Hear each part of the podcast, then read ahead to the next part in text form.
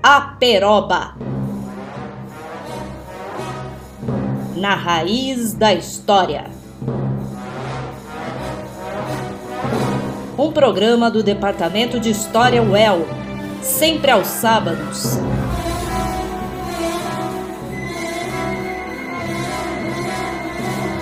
À uma da tarde. Boa tarde, caro ouvinte caro ouvinte da Rádio UEL. Aqui quem fala é o Lucas, professor de História Antiga e Medieval da Universidade Estadual de Londrina, e eu vou acompanhar vocês no programa de hoje da Peroba, o seu programa de difusão de história nas ondas do rádio. No programa de hoje nós vamos conversar um pouco a respeito do feriado que marca este final de semana, o feriado da Páscoa, e também da Semana Santa. Mas, para começar a nossa conversa, que tal um tema musical clássico das nossas infâncias, que fala um pouquinho deste feriado?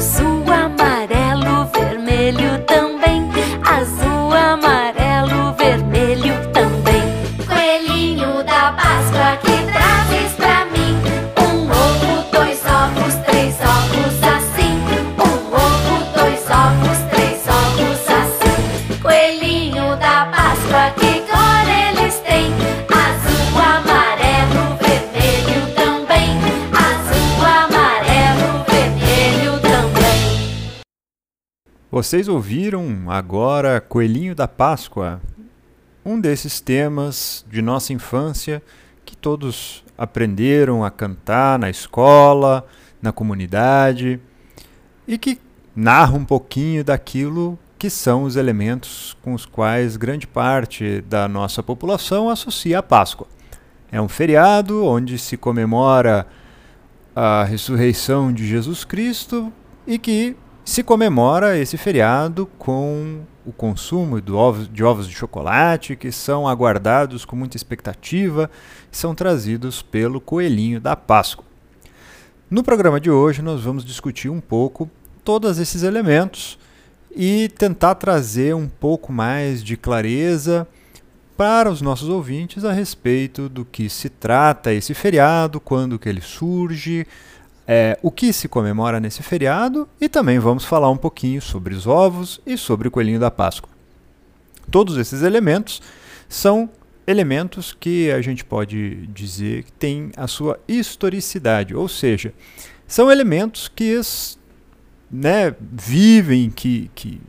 têm uma experiência no tempo e que, portanto, podem ser estudados a partir de uma perspectiva histórica. O que nós não vamos fazer no programa de hoje vai ser discutir a teologia por trás da comemoração da Páscoa, uma vez que é um feriado religioso. Esse tema nós deixamos para nossos colegas que trabalham na área da teologia para eh, decifrar os mistérios da teologia da Páscoa. Você já se perguntou quando que se começou a comemorar a Páscoa? Quando a Páscoa surge enquanto feriado ou enquanto data comemorativa? Muito bem. A Páscoa, como vocês eh, devem saber, é um feriado religioso. É uma data comemorativa vinculada ao cristianismo, a religião preponderante no Brasil atualmente. A Páscoa é o principal feriado, a principal data comemorativa do calendário litúrgico. O calendário litúrgico é o calendário de festas é, e, e, demais datas comemorativas, datas especiais dentro de uma religião. Cada religião tem o seu calendário litúrgico que, e no caso do cristianismo, o calendário litúrgico é, ele tem como data principal a Páscoa. Por que a Páscoa? A Páscoa marca a data ou o momento da ressurreição de Jesus Cristo. Dentro da tradição cristã, acredita-se que Jesus Cristo, o Filho de Deus com a Virgem Maria, teria é, morrido, sido executado na cruz numa sexta-feira, durante um festival hebraico. Nós já vamos falar a respeito dele, o Passar. É, e no terceiro dia após a sua morte, após é, essa execução, uma execução pelo me por meio de uma crucificação, esse, é, é, essa pessoa especial, essa, essa pessoa santa, essa divindade, esse Deus encarnado, como acreditam os cristãos,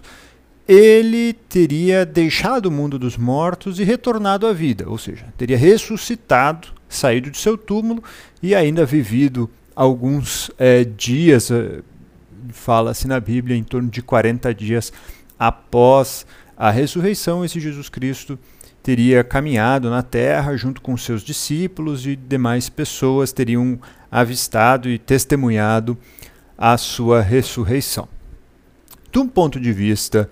é, histórico, portanto, a Páscoa marca esse momento inaugural que vai definir aquilo que fundamenta a base, o, o elemento central da religião cristã. A religião cristã é uma religião é, que tem como seu elemento central a, a sua tese principal, a tese de que Jesus Cristo é Deus encarnado, Filho de Deus, ou Deus expresso na figura do Filho. Né? Aí os teólogos estão mais aptos a debater a natureza da Trindade, como se dá a relação entre as três figuras, entre as três expressões da divindade dentro dessa Trindade, mas Jesus Cristo, como a segunda pessoa dessa, dessa formação triúnica, teria sido executado, teria vencido a morte nesse dia nesse domingo de Páscoa. E por ter vencido a morte, ou seja, por ter ressuscitado, ter se livrado dos grilhões da morte, teria possibilitado também a todas as pessoas que aderem ao cristianismo, que são fiéis aos preceitos do cristianismo, teria compartilhado com elas a possibilidade de igualmente vencer a morte. Esse igualmente vencer a morte no entanto, não na mesma perspectiva da divindade, ou seja, não na mesma perspectiva de Jesus, de que vai levantar do túmulo e sair é, caminhando e voltando a conviver com as pessoas, mas um vencer a morte que é interpretado teologicamente, ou seja, um vencer a morte eterna. É a salvação da alma, é a redenção do indivíduo. É nesse sentido, então, que esse, essa data comemorativa essa data simbólica se torna a principal data para o cristão, pois é o momento em que o cristão relembra essa grande vitória, que é o elemento principal, distintivo e característico e que, que é o comprovante da divindade de Jesus Cristo. Jesus Cristo se comprova sua divindade principalmente pelo fato de ele ter vencido a morte, ter ressuscitado e ter através de seu poder, transferido essa propriedade a todos aqueles que acreditam e seguem os preceitos do cristianismo.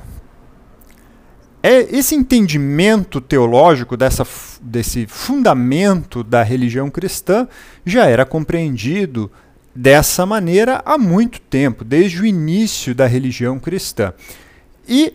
a data comemorativa, essa data festiva da Páscoa, também já estava presente lá no princípio da liturgia, do princípio da, da tradição religiosa, da tradição do culto religioso do cristianismo. Quando a gente olha para os textos históricos, as fontes históricas que narram é, eventos das comunidades cristãs mais primitivas, nós já encontramos no século seguinte à vida de Jesus Cristo, nós é, encontramos as referências às celebrações do tipo pascal. É, já no século II depois de Cristo, ou seja, lá pelos anos de, de 150, nós já temos informações a respeito de celebrações de Páscoa e celebrações essas que são referidas nesse momento já como uma festividade estabelecida, ou seja, como um, um, ritual já estabelecido nas comunidades cristãs e não como uma grande novidade que está sendo introduzida naquele momento. Isso é importante porque isso nos faz acreditar ou nos remete à ideia de que a Páscoa, enquanto festival, enquanto festividade religiosa de comemoração da ressurreição de Jesus Cristo, já estava estabelecida e, portanto, é provável que esta celebração já tivesse é, suas origens no momento imediatamente posterior à primeira difusão da religião cristã, ou seja, no momento imediatamente posterior ao trabalho dos apóstolos, aqueles indivíduos que conviveram é, com a figura de Jesus Cristo e que logo depois é, da sua ressurreição passaram a difundir os seus ensinamentos. Pelo menos assim diz a tradição bíblica, assim a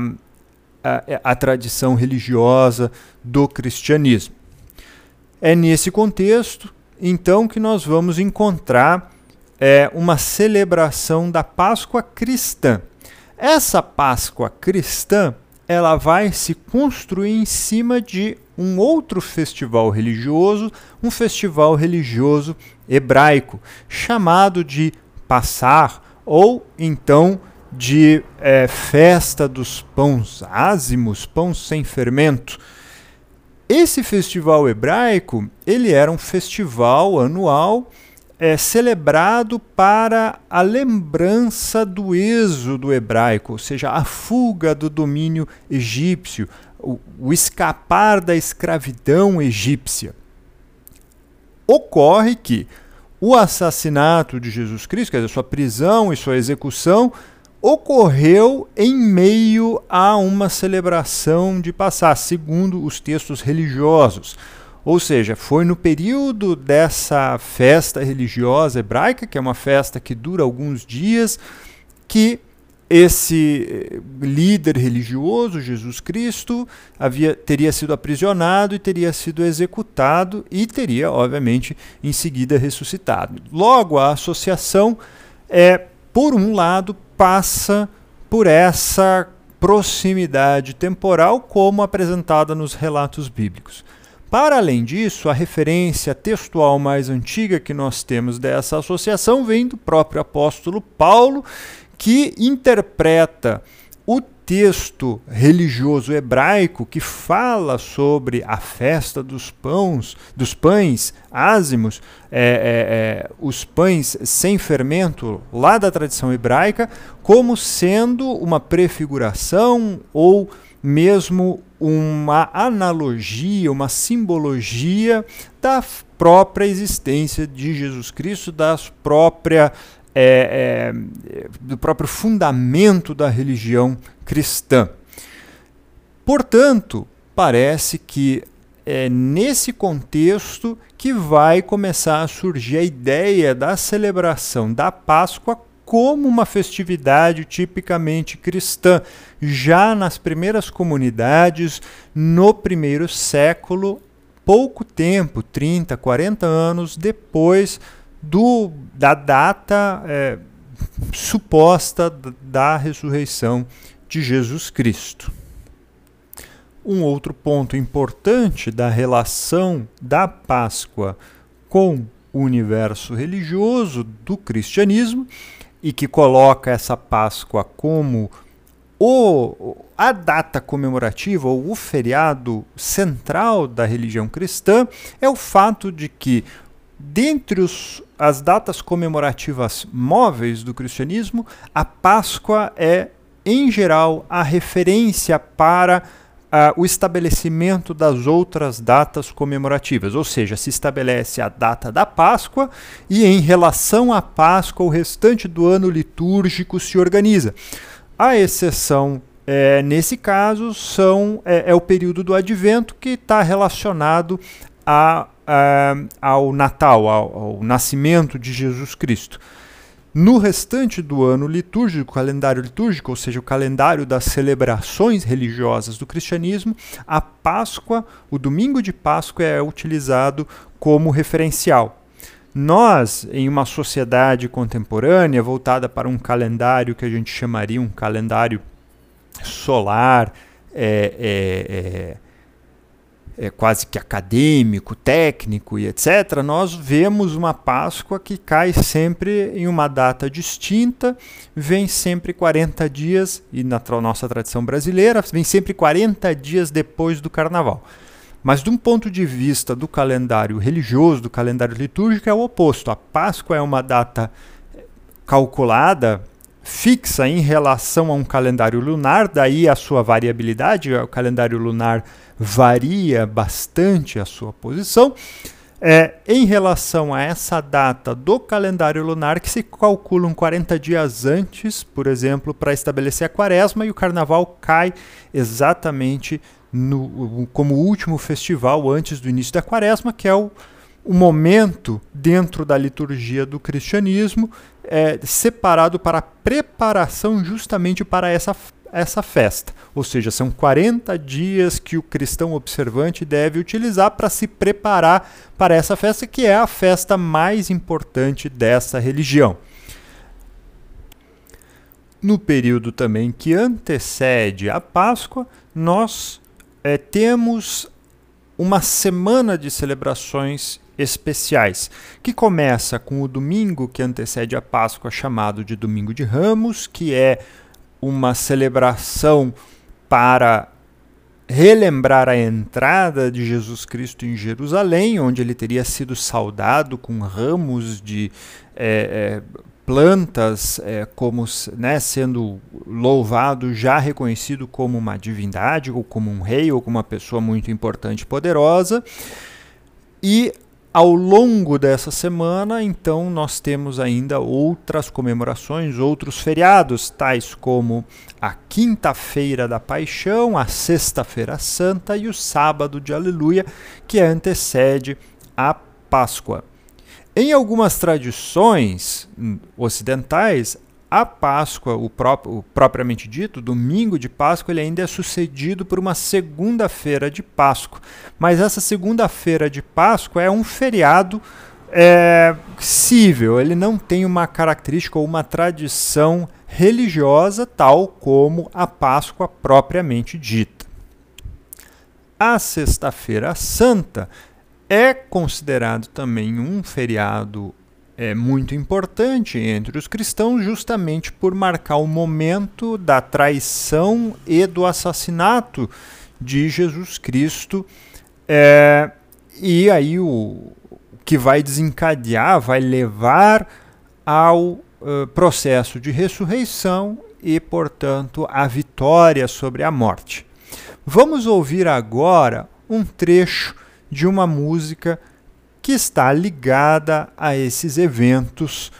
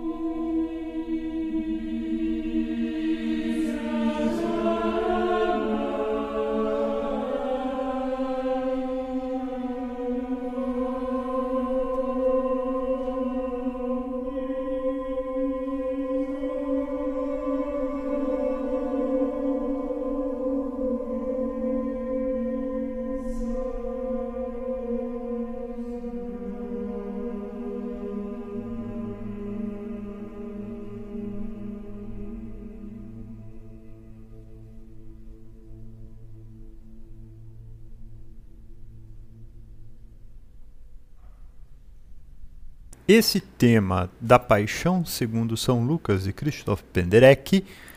trata do momento em que, segundo a tradição cristã, Jesus Cristo estava em vigília na noite que antecede o seu assassinato, no Monte das Oliveiras, fazendo uma oração, já prevendo o seu assassinato, pede misericórdia a Deus e pede a Deus se não haveria uma outra maneira de completar sua tarefa na terra, é, afirmando ali naquele momento, né, tenha misericórdia de mim, Senhor, né, Senhor Deus, Pai, é, miserere mei é o termo tradicional da liturgia latina para referir a este momento. Deus responde né, em pensamento, em sentimento, a Jesus Cristo de que não há outra saída senão o seu sacrifício. E isto embasa, de certa maneira, uma discussão teológica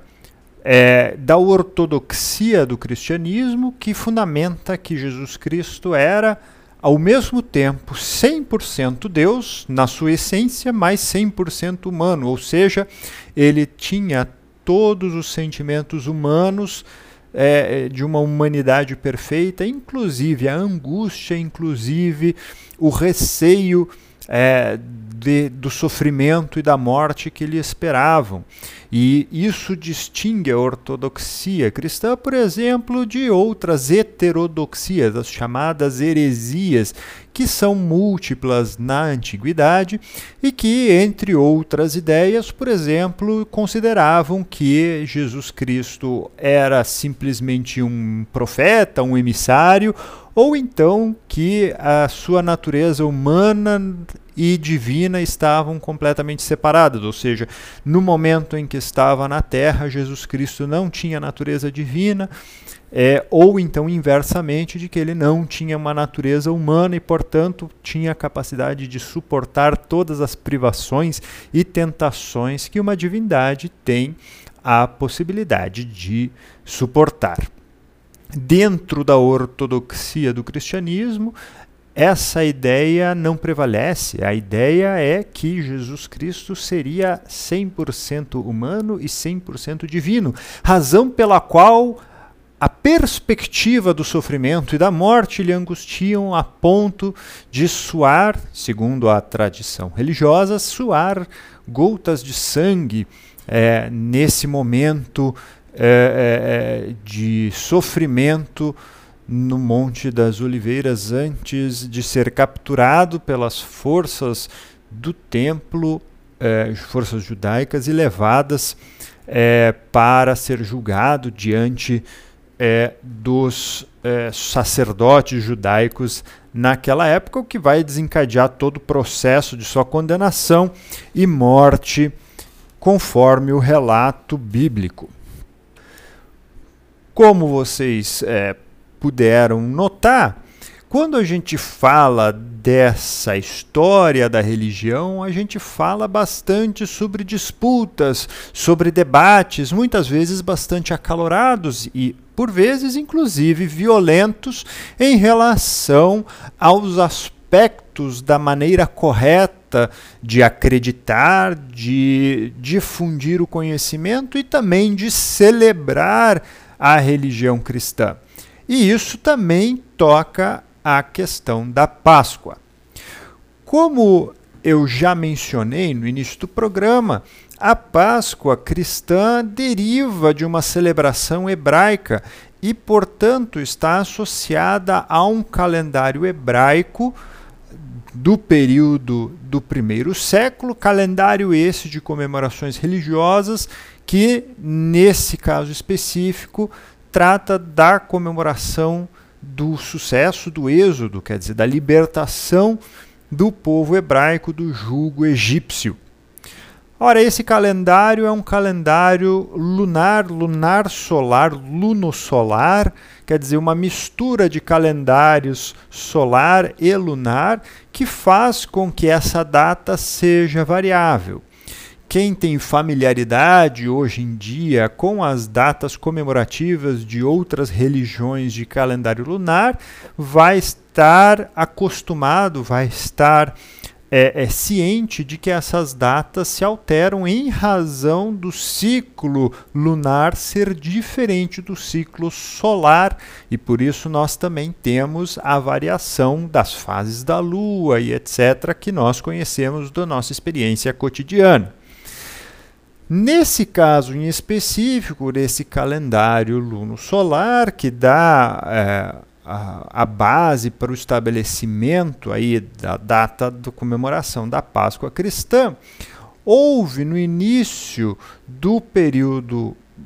medieval, no final do período antigo, uma grande disputa de quando e como se deveria fazer o cálculo para o estabelecimento da data dessa Páscoa,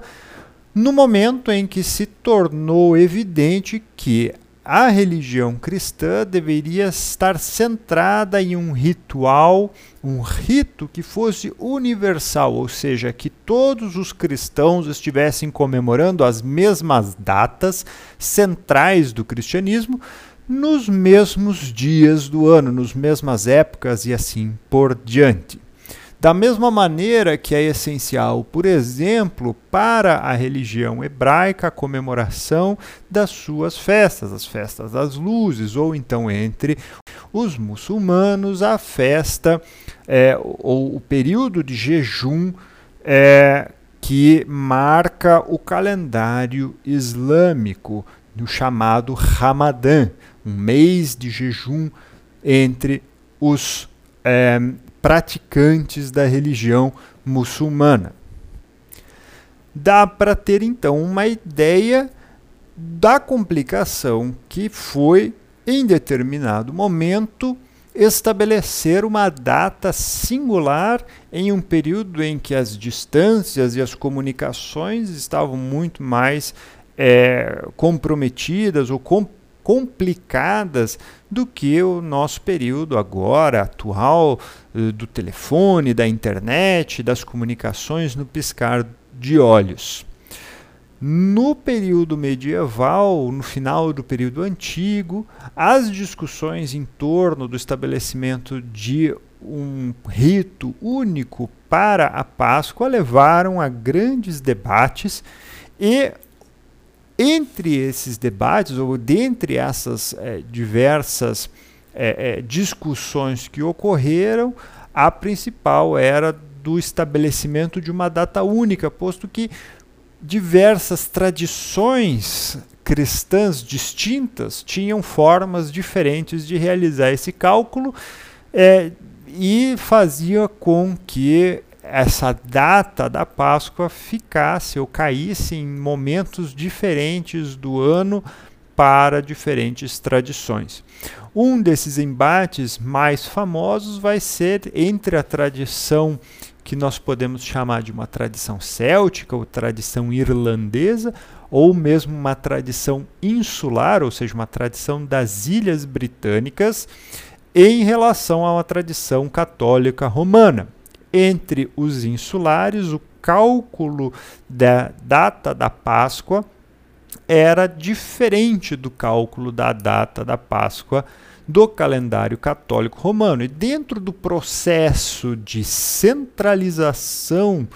do poder religioso nas mãos é, da sede romana, ou seja, nas mãos do papado, houve um grande embate de como se deveria fazer o cálculo correto e adequado para o estabelecimento da data da Páscoa. Esse cálculo foi bastante importante também para a organização do ano litúrgico, mas também do ano é, calendário desse período medieval, que era muito orientado, é claro, sobre as questões do ano religioso.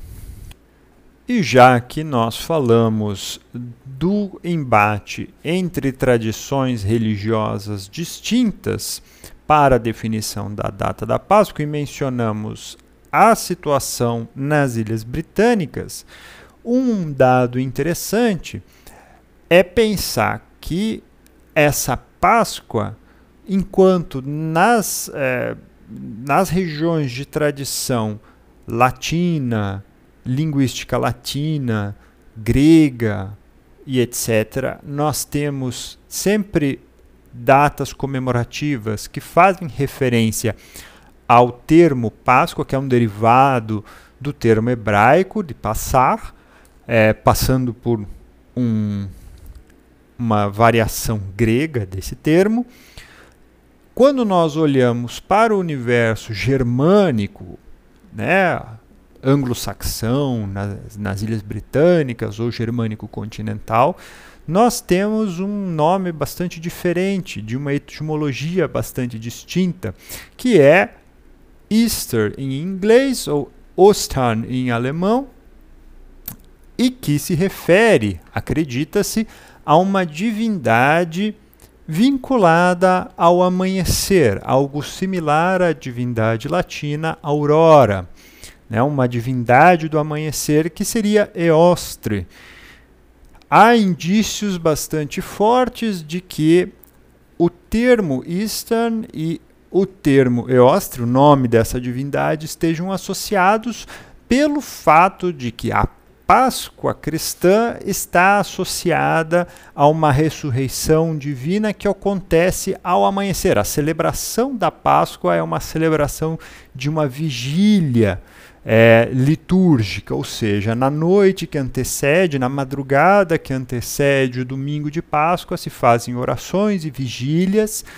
para que na primeira luz da manhã se faça a missa de celebração com a Eucaristia, ou seja, os símbolos religiosos distintos dessa tradição religiosa da Páscoa. Vamos ouvir agora mais uma música de celebração da Páscoa. Aqui vamos ouvir um trecho de um, de um coral de Johann Sebastian Bach que foi composto para a celebração da missa de Páscoa. Notem, por exemplo, a diferença no tom, a diferença na, na sensação que essa música nos traz em relação à música de sofrimento que Christoph Penderecki é, é, apresentou e compôs e que nós ouvimos agora há pouco relativo ao momento de prisão de Cristo. Agora nós ouviremos um trecho que celebra a vitória desse Cristo sobre a morte. Ouçam comigo.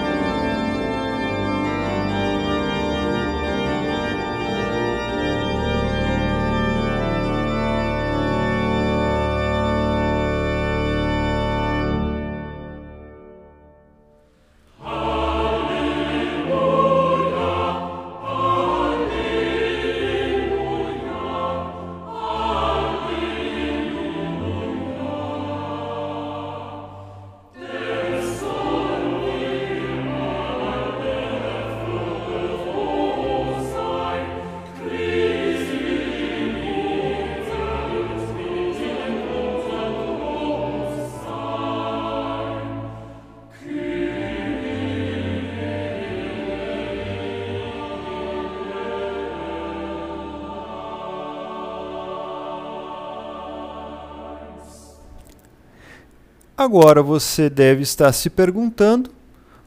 o que o ovo de Páscoa, o coelhinho, tem a ver com toda essa história que eu estou contando a respeito da Páscoa. Afinal, na nossa sociedade contemporânea, e especialmente entre crianças, mas não só entre eles, a celebração da Páscoa é um momento também de confraternização, troca de presentes e esses presentes em geral na forma de chocolates, ovos de chocolates e com decorações de coelhinhos.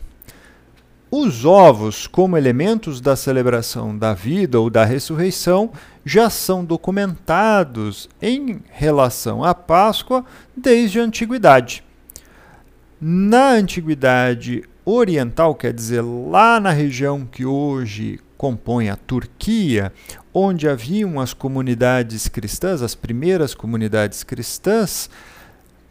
a documentação de que essas comunidades, como forma de comemoração da Páscoa, faziam uh, a troca de ovos ou então o consumo de ovos como um alimento comemorativo desse evento, dessa data especial que é a Páscoa.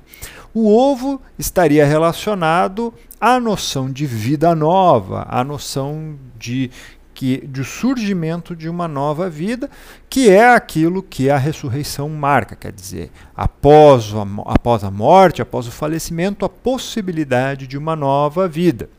Os ovos eram então tingidos nessa época de vermelho para simbolizar também o sangue, ou seja, a ideia de que o sacrifício de sangue pelo qual Jesus Cristo teria passado simbolizaria, obviamente, essa nova vida um sacrifício de sangue que os cristãos, como seguidores dessa religião, não precisariam mais realizar, uma vez que, de acordo com a teologia do cristianismo, eles estariam livres dessa morte, pelo menos dentro da sua concepção teológica de morte da alma ou morte eterna. Em muitas tradições de comemoração da Páscoa até os dias atuais, a distribuição de ovos, ovos de galinha mesmo, coloridos, tingidos, ou então até a caça aos ovos, é, como uma diversão, uma, uma espécie de jogo divertido para ser realizado é, entre as pessoas da comunidade, muitas vezes as crianças se dedicam bastante à caça aos ovos, continua sendo um resquício ou então uma evolução dessa tradição antiga da distribuição desses ovos tingidos de vermelho que se observava lá na antiguidade oriental entre as primeiras comunidades cristãs. O ovo de chocolate vem mais tarde, obviamente, como uma celebração para a, a, associar aí a um período de quebra de jejum. Lembrem-se que o período que antecede essa Páscoa é marcado por um jejum intenso, um momento de constrição para o cristão para repensar as suas opções religiosas ou lembrar do sacrifício de Cristo, e ele está relacionado a um período de jejum, de abandono de alimentos, né, de, de deixar de comer alimentos, é, especialmente alimentos mais saborosos, mais intensos, numa forma de demonstrar um, um, uma vontade de querer abandonar as coisas desse mundo por uma tristeza, de certa maneira, uma constrição em relação à sua condição diante do sacrifício divino. E o ovo de chocolate começa a aparecer, principalmente a partir do século XVIII, XIX, se torna um fenômeno de vendas a partir do século XX, como um símbolo da quebra desse jejum. Então, se gasta um dinheiro especial, se gasta um, uma, um, um valor especial para a aquisição de um alimento que vai marcar de maneira celebrativa a quebra desse jejum e, ao mesmo tempo, a festividade dessa Páscoa. Certamente que esses primeiros ovos de Páscoa não têm esse mesmo caráter que os ovos que nós encontramos hoje no mercado, cada vez maiores, mais rebuscados, com brinquedos, surpresas, é, recheados e assim por diante. São ovos certamente ainda vinculados à noção de uma celebração de caráter religioso. Então ela tem uma simbologia bastante forte atrelada a esse objeto e alimento de celebração. Já no caso do coelho da Páscoa, as informações que nós temos mais antigas é de que aparece esse coelho da Páscoa como uma tradição dentro do universo do antigo Sacro Império Romano Germânico, das terras que hoje compõem parte da Alemanha. Em um tratado escrito, né, composto lá no século XVII, em 1600 e pouquinho, aparece então a descrição de um comportamento, de uma tradição comemorativa vinculada à Páscoa nesses territórios, que afirmava que esse coelho, havia um coelho, um coelho da Páscoa, que trazia esses ovos. Naquela ocasião ainda havia a noção de que era esse coelho da Páscoa que depositava esses ovos, ou seja, era um coelho que punha ovos. É, evidentemente que é, é uma invenção para animar as crianças, para distrair as crianças dentro daquele contexto e que acabou se espalhando pelo mundo e formou essa figura do coelho da Páscoa como nós conhecemos ele hoje. Esse coelho da Páscoa está associado a essa tradição germânica porque, assim como o ovo, o coelho está associado ao renascimento. Porque a Páscoa no hemisfério norte ela ocorre no início da primavera. O início de primavera que marca o renascimento da natureza.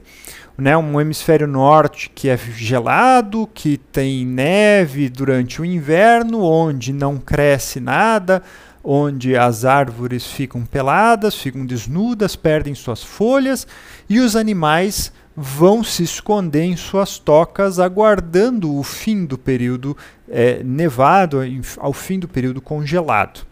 Ora, o coelho ou a lebre são, na tradição dessas populações, símbolos de que a primavera está chegando. São talvez os primeiros animais selvagens de caça que vão ser avistados pelo caçador quando começa o degelo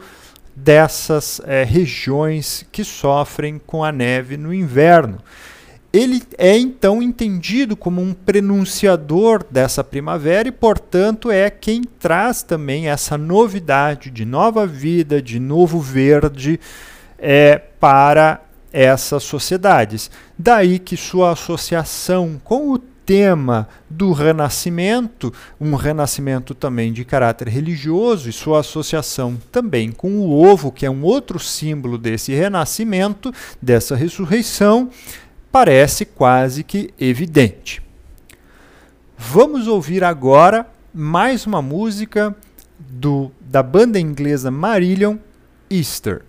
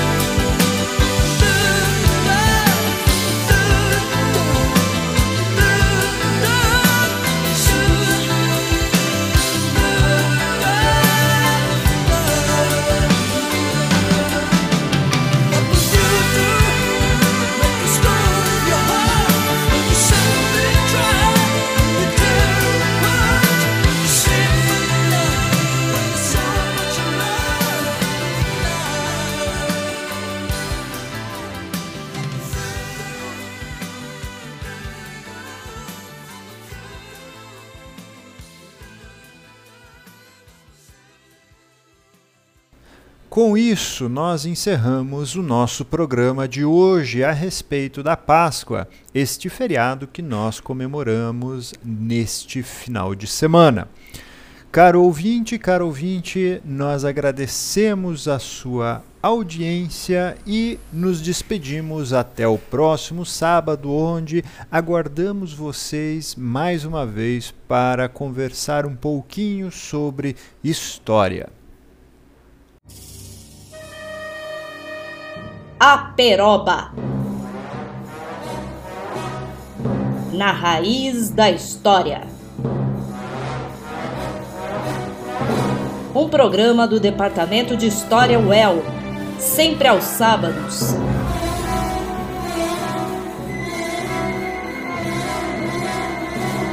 À uma da tarde.